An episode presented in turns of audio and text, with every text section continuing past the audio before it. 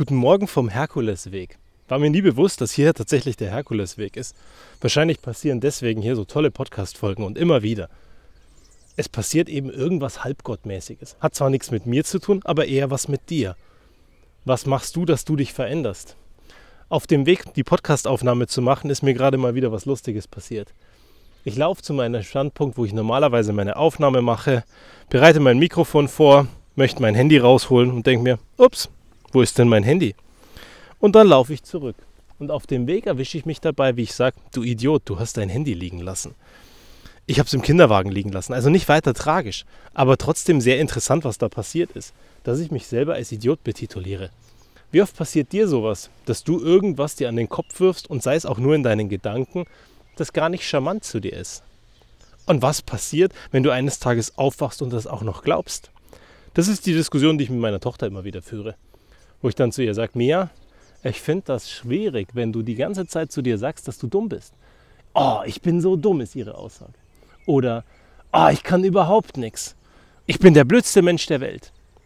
Sag Mia, wenn du irgendwann aufwachst und das glaubst, hast du an diesem Tag verloren. Weil wenn wir aufwachen würden und glauben würden, was wir uns da immer wieder an den Kopf werfen, dann wäre es auf einmal problematisch. Weil wer würde denn an uns glauben, wenn nicht die eine Person, die immer bei uns ist, nämlich wir selbst? Also, Hör mal da ein bisschen genauer hin. Da wird so einige Dinge geben, die immer wieder passieren.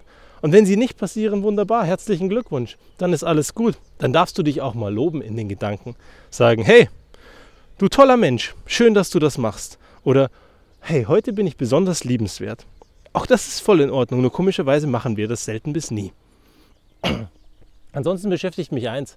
Ich bin auf dem Weg an einem Elektroauto vorbeigekommen und ich habe gehört, dass das Elektroauto gerade die Standheizung laufen lässt. Viele, die ein Elektroauto fahren, sagen mir, das ist super bequem, weil dadurch, dass Strom ja ohnehin da ist, kann ich dann auf dem Rückweg bereits das Auto vorlaufen lassen und komme in ein warmes Auto. Das ist super praktisch, wenn man zum Beispiel beim Wandern ist und es draußen kalt ist und es Schnee hat und man bitter durchgefroren zum Auto kommt und das Auto dann nicht kalt ist, sondern warm auf der einen Seite super toll, auf der anderen Seite frage ich mich, was macht diese Bequemlichkeit eigentlich mit uns? Die Bequemlichkeit, die wir an so vielen Stellen jeden Tag haben.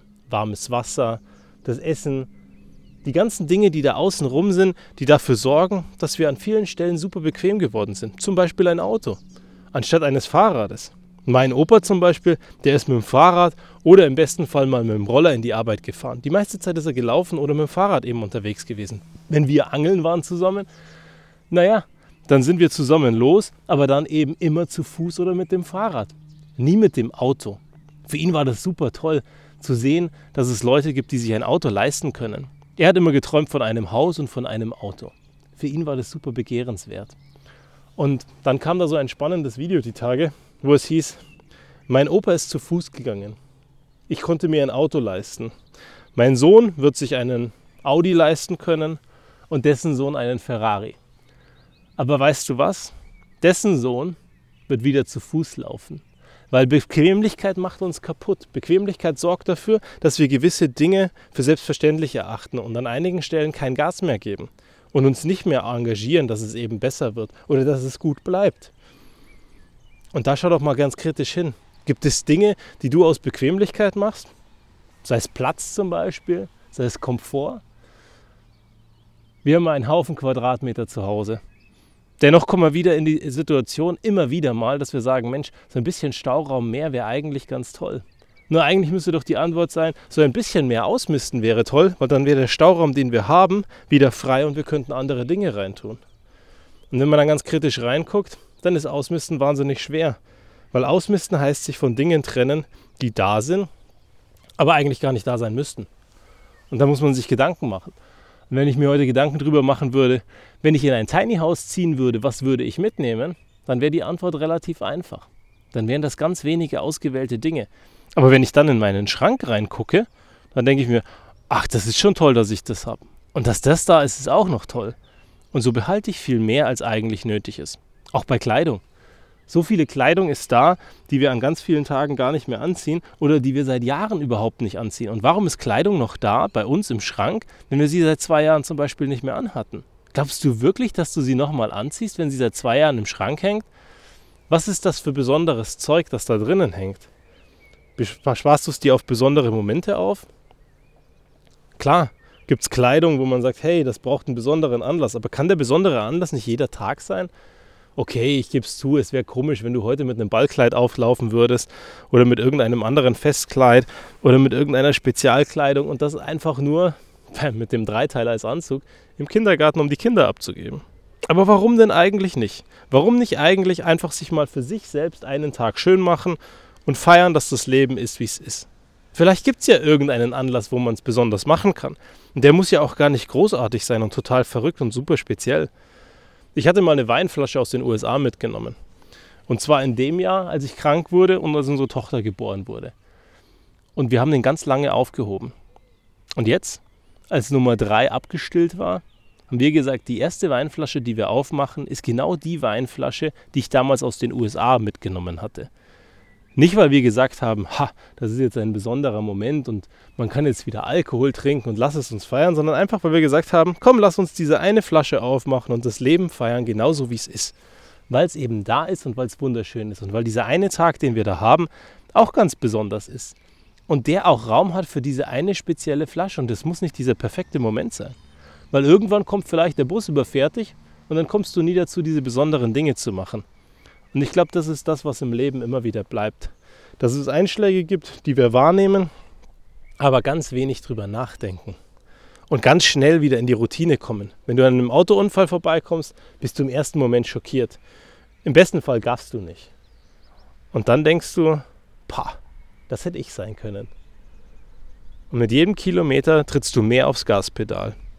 Und nach einigen Kilometern fährst du genauso schnell wie vorher und hast das Ganze vergessen. Was lernen wir daraus? Eigentlich überhaupt nichts. Ich will nicht, dass du jeden Tag griesgrämig in die Welt reinguckst und dir Sorgen machst. Aber ich will eins. Ich will, dass du jeden Tag da rausguckst und froh bist, dass du da bist. Dass du hier bist und dass du das Leben genießen kannst und dass du genau das machst. Dass du einfach mal zum Mittagessen gehst, dich hinsetzt und das Mittagessen genießt. Mit den besten Leuten, die du heute kriegen kannst. Vielleicht sind das nicht die besten Leute, aber es sind die besten Leute, die du heute kriegen kannst. Und dann kannst du mit denen doch einfach mal eine schöne Zeit haben. Und dann kannst du dir mal eine Stunde Zeit nehmen. Oder die halbe Stunde, die du hast, wenn du nur eine halbe Stunde hast. Und mit denen zusammen gemeinsam Zeit verbringen. Und auf einmal stellst du fest, dass der ganze Stress, der außenrum auf dich einprasselt und das jeden Tag, gar nicht so wichtig ist. Dass es gar nicht so entscheidend ist, von morgens bis abends in der Arbeit zu sein. Einfach mal früher nach Hause gehen. Genau das machen, was dir wichtig ist und was dich umtreibt damit du dir Zeit nimmst für die Dinge, die wirklich wichtig sind. Und das ist sehr wahrscheinlich nicht deine Arbeit, weil die ist morgen immer noch da. Ich habe es zumindest noch nicht erlebt, dass ich den nächsten Tag ins Büro gekommen bin und auf einmal meine Arbeit weg war, weil sie irgendein anderer in seinem Enthusiasmus einfach an sich gerissen hat und gemacht hat. Und selbst wenn, ich fände es nicht schlimm.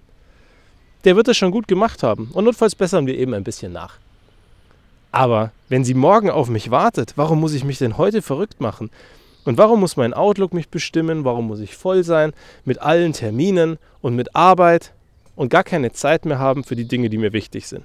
Die Menschen, die mir wichtig sind, die Familie, die da ist, die Freunde außenrum, die Hobbys, die Dinge, die ich in meinem Leben erleben möchte. Eine Freundin von uns reist die ganze Zeit. Die hat irgendwie einen Ausflug gemacht, so durch ganz Deutschland, also so eine Deutschlandreise. Und sie geht hier auf den Berg und dort auf den Berg. Und immer wieder postet sie mal. Und es ist wunderschön für uns daran teilzuhaben, weil wir sehen, was sie da alles erlebt. Und am Ende finde ich eins noch viel schöner. Sie macht einfach mal das, was ihr wichtig war. Dass sie gesagt hat, sie möchte rausgehen, sie möchte was erleben, sie möchte auf den Berg gehen und möchte dort einige Dinge sehen. Sie möchte einige Städte sehen und genau das macht sie. Klar, so einige Leute haben sich auch Weltreisen gebucht und konnten das am Ende nicht machen, weil Corona es nicht zugelassen hatte.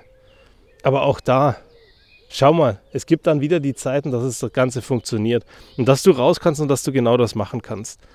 Und vielleicht gibt es da so einige Dinge, die dich umtreiben, so einiger Mist, den du loswerden solltest und so einiges an Komfort, das du gar nicht brauchst und das heute dazu führt, dass du eigentlich schlechter bist, als wie du sein könntest.